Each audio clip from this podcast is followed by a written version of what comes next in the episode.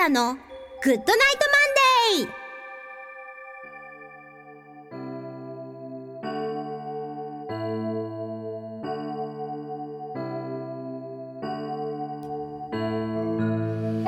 皆さんこんばんは。篠笛神楽笛奏者の秋吉沙羅です。毎月第1月曜日のこの時間は秋吉沙羅の GOOD NIGHT MONDAY をお届けしております。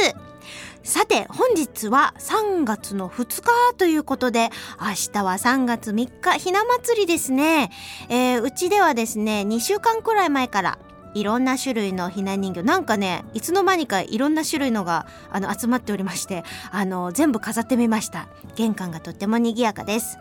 であのひな祭りといえばひなあられをね食べますよね。で私ね今年ねすごいことに気がついちゃったんですよ。先日あのあられ買わないとなと思ってスーパーでこう探してたんですよ。そしたらこんなに種類がいろいろあるのに子供の頃から食べてるあのあられがないんですよ。おかしいどこにもないと思って。まあ仕方ないのでねとりあえず売ってあるものを買って帰ったんですけどなんでなかったんだろうと思って不思議に思ってですね調べてみたんですよ。そしたらひなあられってあの西と東で味が違うんですってね。全然知らなくてあの私広島出身なんですね。それでまあ西側で生まれ育ったわけなんですけれども西のひなあられって醤油とかお塩で味付けされたのがあのひなあられっていう認識なんですよ。でそれに対して東の方は砂糖なのでねあの味付けされた甘いあられなんですよね。もうめっちゃショックっていうかねすごい あのびっくりしてもうね東京にかれこれ10年以上住んでるのに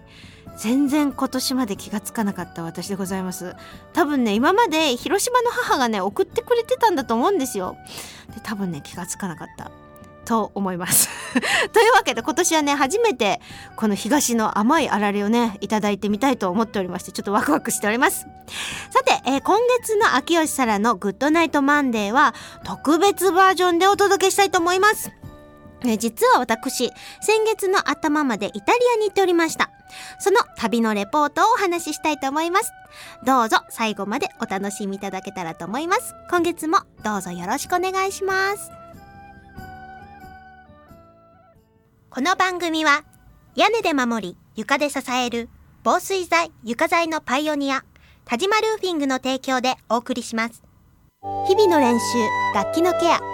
これは私たちミュージシャンが美しい音楽を奏でるために欠かせないもの。雨漏りしない屋根足元を支えてくれる床。これは私たちが生活するのに欠かせないもの。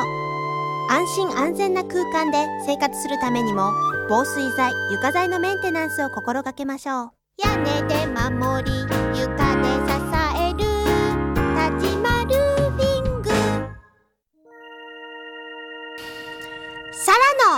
旅レポートイタリア編。はいというわけで今月は特別バージョンとしてサラの旅レポートをお届けしたいと思います。あの私ねいつも思いついて海外に行くのがこう習性なんですけれども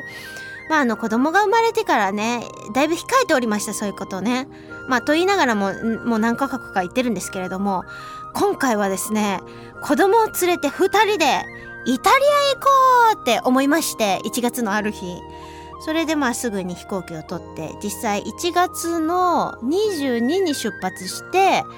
えー、2月の3日節分の日に帰ってきました。というわけでですね、あの、どこに行ったかと言いますと、イタリアの南の方にプーリアという地方があるんですが、その首都バーリというところに滞在してまいりました。なんでね、そこに行ったかって言いますと、あの、以前もラジオでもちょっとお話したことあるんですが、あの、イタリア人のベーシスト、ジュゼッペバ・バッシさんっていう、ジュゼッペ・バッシさんという方がいらっしゃいまして、この方が、あの、来日された時に、あの、何度か今まで共演させていただいてるんですね。でまあ彼は英語がすごくちゃんと話せる方でいろいろとその英語でお話しするんですけれども、まあ、とにかくイタリアはいいところ。そしてバーリは本当に最高。海が綺麗で街も素敵で食べ物も最高に美味しくて絶対にイタリアに来るならバーリがいいっていうことでジュゼッペがですねあの昨年末あの日本に来ててこう一緒にね演奏したり一緒にご飯食べたりした時にすっごい言ってたのがこう何て言うんですかね私の記憶に残っておりましてそれでなんかどっか行きたいなって思った時にあイタリア行こうっていう風に思ったわけなんですね。で本当あの思いつきで行ったんですけれどもすっごい綺麗な街であのー、本当にすぐそこに海があってで街並みもですねあのー、古い石のこう建物がすっごいいっぱい残っててであのー、立派なお城だったりとか本当に素敵な教会だったりとかっていうのがありました。で実はこのバーリっていう場所あのサンタさんの発祥の地なんですよ。私行くまで知らなかったんですけどサンニコラ教会っていうところがあるんですけどこのサンニコラっていう人がサンタさんの元になったっていう人なんですね。でめっちゃ大きい、あの教会がありましてそこもお参りっていうかあの何て言うんですかね中に入って、えー、見たんですけれどもすごく素敵な教会でした。であのちょうどそのサンタさん特集みたいな感じでお城に行った時にサンタさん特集であのサンタさんの企画展をやってたんですよ。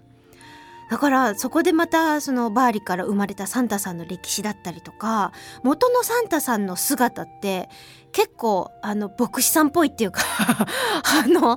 イメージしてるのと違うんだけどでもなんか赤い衣装を身につけててあのコカ・コーラのあのサンタさんとはちょっと違うんだけどでもおひげとかは一緒でああこういうのが元のイメージとしてあったサンタさんなんだっていうのもすごく勉強になって楽しかったです。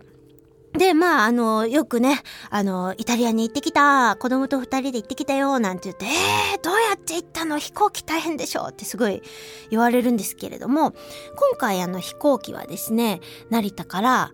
えー、ローマまで12時間半ぐらいかかるんですね。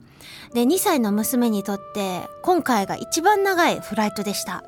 まあ、どうなるかなと思ってたんですけれども今までもまあ大丈夫だったんでまあ大丈夫だろうと思って乗ったんですが今回はあのー、子供用の飛行機ベッドっていうのが売ってるんですよ。でそれをこう開くとですねこうまあ普通に座る座席の前にこうカチャって置けてそれを高さをですね調整できるんですけどでその箱の中から出したらこうなんて言うんですよ布団みたいなのが出てきてでそれをまっすぐに引いてあげると全部その椅子の上がですね足元まで全部真っ平らになってベッドになるっていう。素晴らしいですよね。なのでこれをあのまだ子供が0歳の頃に買ってて使う場面がなかったんで今回は持っていこうと思ってですねあの持ってって使ったらまあ良かったですね。ちゃんとそこでこう足を伸ばして子供はちっちゃいので寝れるわけなんですよ。あ持ってってよかったなっていう感じでですね。でまあ寝たりあともう、えっと、海外っていうかあの国際線は2歳になった瞬間からもう席を確保しないといけないんですよ。国内線は3歳からでいいんですけどだからあの一丁前にかなりあのお金も普通にかかってくるんですね。ん。でまあまあそれそういうわけでご飯もちゃんと彼女にも出てくるんでね。すっごい喜んでおりましてですね。あの一緒に飛行機の中のその何て言うんですかね滞在を楽しんだという感じでもありました。そしてまああのイタリアっていう場所あの、まあ、今回初めて行ったんですけれどもイタリア人ってすごいなんか陽気でいつも恋してて、こうなんか楽しい人たちっていうイメージが私の中のイメージだったんですけど、まあそれは本当にそうだなって思ったのプラス あの、結構ね、びっくりしたのはあの、時間の概念っていうか、そういうのがね、かなり違ってましてびっくりしました。あの、まあ、私、行くよってジュゼッペに伝えたら、まあそのライブをこう組んでくれたりとかねすごい速さでするんですよ。でびっくりしましてまあ日本とはまた全然違う形でライブが行われていくんですね。例えばあのライブやろうって日本で思ったらまあ自分で企画してなんかこうしてああしてっていう感じでライブする。もしくはまあどっかのパーティーだったりなんかとかっていうところに呼ばれて演奏しに行く。みたいなのがまあ日本でのこう、まあ、演奏活動の何ですかねライブのやり方っていうかまあオーソドックスなものだと思うんですけれどもあのイタリアの方はですねなんかその地域を取り仕切っている何て言うんだろうなんかオーガナイザーみたいな方がいてでその人に相談するとあじゃあこの日にここでこういうの開こうってその人が言ったらどうやってるのか全然わかんないんですけどちゃんとお客さんが何十人も集まってくるんですよそこに。であの出演者はそこであのギャランティーを頂戴するみたいな形になっててなんかねちょっと日本とはやり方が違う。そしてあの時間がですね何時に始まるって言ってても結構ふわっとしているような感じだったりあと例えばなんか明日どこどこ遊びに行こうで何時にぐらいにあそこに多分行くと思うからまた行く前に連絡するねみたいな感じで大体なるんですよ。で大体時間通り現れない。10時とか言ってても大体12時とか。そういう感じなんですよね。あなんかあのだんだん慣れてきますので最初はちょっとだけびっくりしたけどあこういう感じなんだ。じゃあ私も私で自分の時間楽しみながらまあその時を待ってればいいんだっていう感じにこうパッてすぐ切り替えたんですけどそしたらまあ結構すぐに慣れまして。何て言うんでしょうね。悪びれる感じも全然ないですしもうそれが当たり前。うん、なんかそのなんだろう自分の心がこう気持ちいいように動いていくっていうかなんか逆に日本人はこう決めたんだから守んなきゃってどうしても思いがちかなって私なんか思うんですけどまあいいじゃんこういう感じもいいじゃんっていうのが今回こう得られたすごく あのびっくりはしたけど良かった点かなって思います。なんかちょっとなんかこうおおらかになれたかなみたいな自分の中でもそんな気持ちがあります。えー、それであの今回、えー、曲をね流したいなと思ってるんですけれども今回行ったそのバーリという街が本当にですね街並みが美しくってすぐそこに海があってカモメがいっぱい飛んでてね本当に素敵な風景だったんです。というわけで私がですね結構前に収録させていただいた曲なんですが「ジブリの空」というアルバムの中から「えー、海の見える街魔女の宅急便」からですね、えー、そちらを私の演奏でお届けしたいと思います。アルバムジブリの空より海の見える街お届けいたしました。ちょっとアップテンポな感じだったんですけれども、えー、かなり前の収録だったんで懐かしいなと思いつつ、そしてバーリの街を思い出しておりました。さて、今回は特別バージョンでサラーの旅レポートということでイタリアの、えー、南プーリアに訪れた時のお話をさせていただいております。さて、まあ前半ではですね、あの飛行機のことだったり、えー、イタリア人の性格だったりちょっとお話したんですけれども、後半では私の、あのー、コンサートの様子をちょっとお届けしたいと思います。あのー、結構直前に私行くの決めたにもかかわらず、ジュゼッペはですね、3つも素敵なコンサートを、えー、セッティングしてくださったんですね。もうすっごい素敵なミュージシャンたちと向こうで会えて一緒に演奏できて本当にいい時間でした。え最初に演奏した時はですね、あの、新しくできたばっかりの劇場みたいな場所がありまして、そこで演奏しました。え、ジュゼッペのベースと、それからニコラっていうですね、ピアニストの男性、えー、と私の3人で演奏したんですけれども、まあ、リハーサルの時はですね、えー、素敵なスタジオにお邪魔してそこでリハーサルしたんですが、まあ、とにかく子供がですね、やっぱりあのー、リハーサル中なんかそこら辺で遊んでおいでって言ってもまだね、なかなかこうお母さんから離れられませんので、まあ、基本おんぶしてリハーサルするっていう感じだったんですね。でまああの本番の時間っていうのが日本の時間でいうともうかなり深夜っていうかあ、あのー、本当に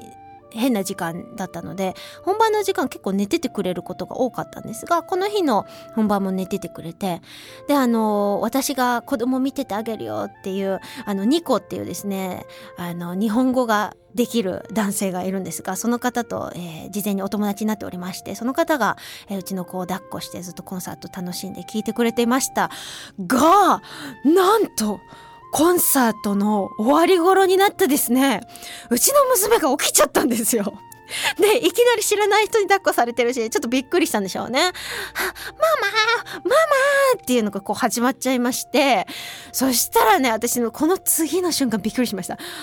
会場にいた、まあ、4 5 0人ぐらいいたんですけれども人が。みんなが「もう早く抱っこしてあげなさい。早く早く」みたいな雰囲気で。みんながですねなんか促すんですよ私に。ええマジですか？みたいな感じで。私はまあびっくりしながらえとりあえずまあ子供も騒いでおりますので、まあ、抱っこして。あの1曲分はちょっと外に出てですね。あとはあのジュゼッペとニッコラが演奏してたんですけれどもまあ最後の曲だしちょっと私も参加したいなと。もう最後のほんと2曲ぐらいのところで子供が起きちゃったんで。でも最後の曲を演奏したいと。そしたらですねみんながもうおんぶしてそのまま演奏したらいいよって言って。みんながなんかそう促すんですよね。えー、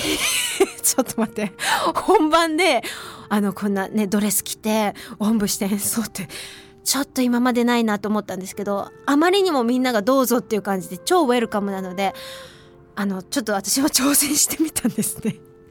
そしたらですね子供もいい子にしてますし会場はなんかよくわかんないけどもあったかい雰囲気も空気に包まれてなんか本当にいい感じで終わったんですよそのコンサートが。ちょっと日本だと考えられない状況になってましたので私も本当にびっくりしましてああこうこういう風なコンサートが私できちゃったっていうなんか不思議な 気持ちになりました。そしてですねその次に行ったコンサートこれはですねあのバーリから車でね1時間ちょっと行ったところに古い古いなんかお城があるんですよ。でそのお城のすぐ横にものすっごい素敵なレストランがあってそのレストランで演奏だったんですね。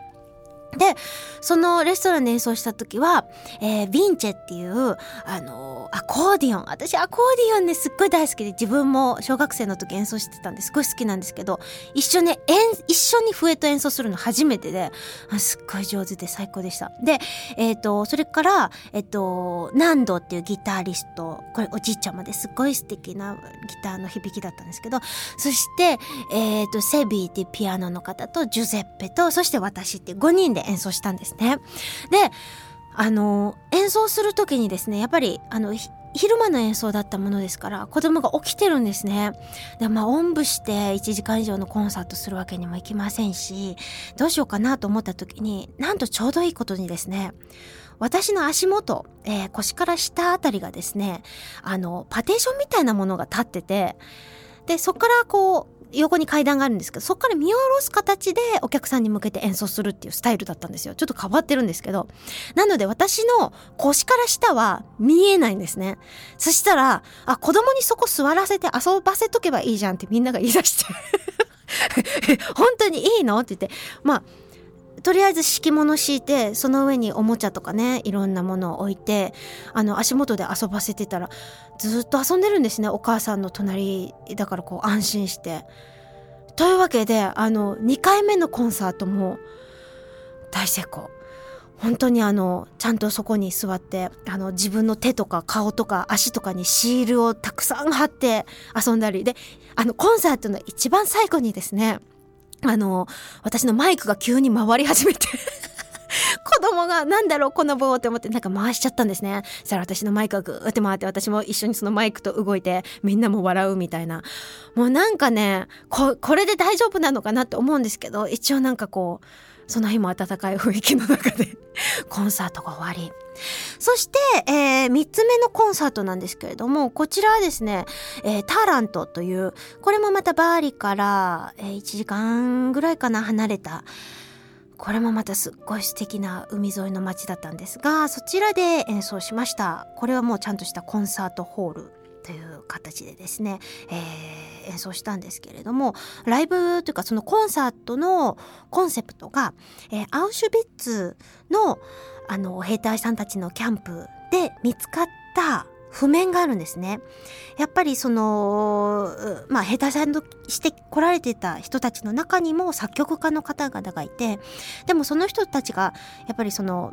キャンプで作っていった曲っていうのがあって、誰の目にも触れることなくずっと眠ってたんですけれどもあらフランシスコっていう方がですねこの方すごい世界的に有名な世界中に眠っている曲を探してそしてそれを発表するっていうことをやっているオンリーワンのお仕事を世界でされているすごい有名な方なんですけどまさにその方が見つけた曲なんですねこれ。でしかも世界初演っていう演奏をなぜかあの私させていただいてまああのほとんどの曲がスイングの曲でまあ時代背景も感じさせるようなそういう楽曲を何曲？89曲ぐらいかな演奏させていただいてきました。本当にねなんかまあ辛かっただろうしあのなんだろうとても楽しい状況ではないと思うんですねその戦争の時なのででもなんかその希望だったりとかあの楽しさみたいなものだったりっていうものがその曲を演奏する中でなんか通して見えてくるっていうかなんかなんだろう人間の本質っていうかねやっぱりそういうところにあるんじゃないかなっていうのをこう感じられた本当に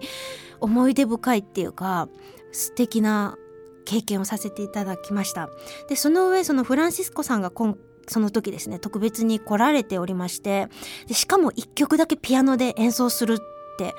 いう場面でなぜか私とのデュオで演奏もさせていただいてちょっともう心が震えるすごく素敵な演奏でありました。はい、でまあこの時子供はどうしてたのかと言いますと最後の最後のコンサートでは初めから終わりまで全部寝ててくれました。もう素晴らしかったですね。本当に。全てが完璧と言いましょうか。そしてまあこのコンサートが終わった後は、えー、また数日間の滞在がありましたので、えー、マテーラという場所ですとかあとアルベロベッロ。ね、えー、この辺りはみんな世界遺産なんですがそういうところも全部ですねジュゼッペが案内してくれて、えー、いろいろ回ってきました今回の素敵な旅の模様はですね、えー、このラジオのブログの方にもあげたいなと思っておりますので、ぜひ皆さん写真もね、えー、この後、えー、見に来ていただけたらなというふうに思っております。えー、以上、サラの旅レポートイタリア編でした。時を超えて受け継がれる優しいハーモニー。心に残るメロディーは日常生活を豊かに彩ります。強い日差しや雨から私たちを守る屋根。滑ったり転んだりしない安全な床何気ない毎日を確かに見守る防水剤床材は安心安全な暮らしを守り支えてくれます屋根で守り床で支える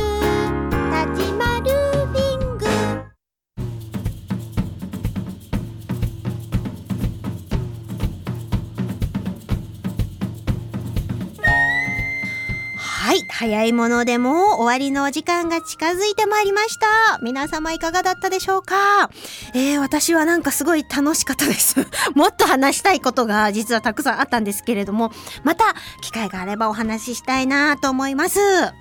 さて、えー、この番組は放送終了後、インターネットのポッドキャストでも配信をしています。各検索サイトから FM 西東京で検索をしてみてください。そしてですね、ここで毎回、次回、来月の第1月曜日のこの時間もほにゃららって言ってるんですけれども、すごいお知らせがあります。なんと来月4月からはですね、月曜日、毎週月曜日の、えー、夜10時半から11時までのこの30分間、毎週、秋吉沙羅の GOOD NIGHT MONDAY が放送されることになりました。イエーイ！すごーい嬉しいですなので、あのー、1週目をね、あ、聞き逃しちゃったと思ったら2週目、3週目ってありますのでね、どうぞ皆さん、あのーどんどん聞いていただけたらなというふうに思っております。というわけで来月からもどうぞよろしくお願いいたします。お相手は忍笛神楽笛奏者の秋吉沙羅でした。バイバーイこの番組は屋根で守り床で支える防水材床材のパイオニア田島ルーフィングの提供でお送りしました。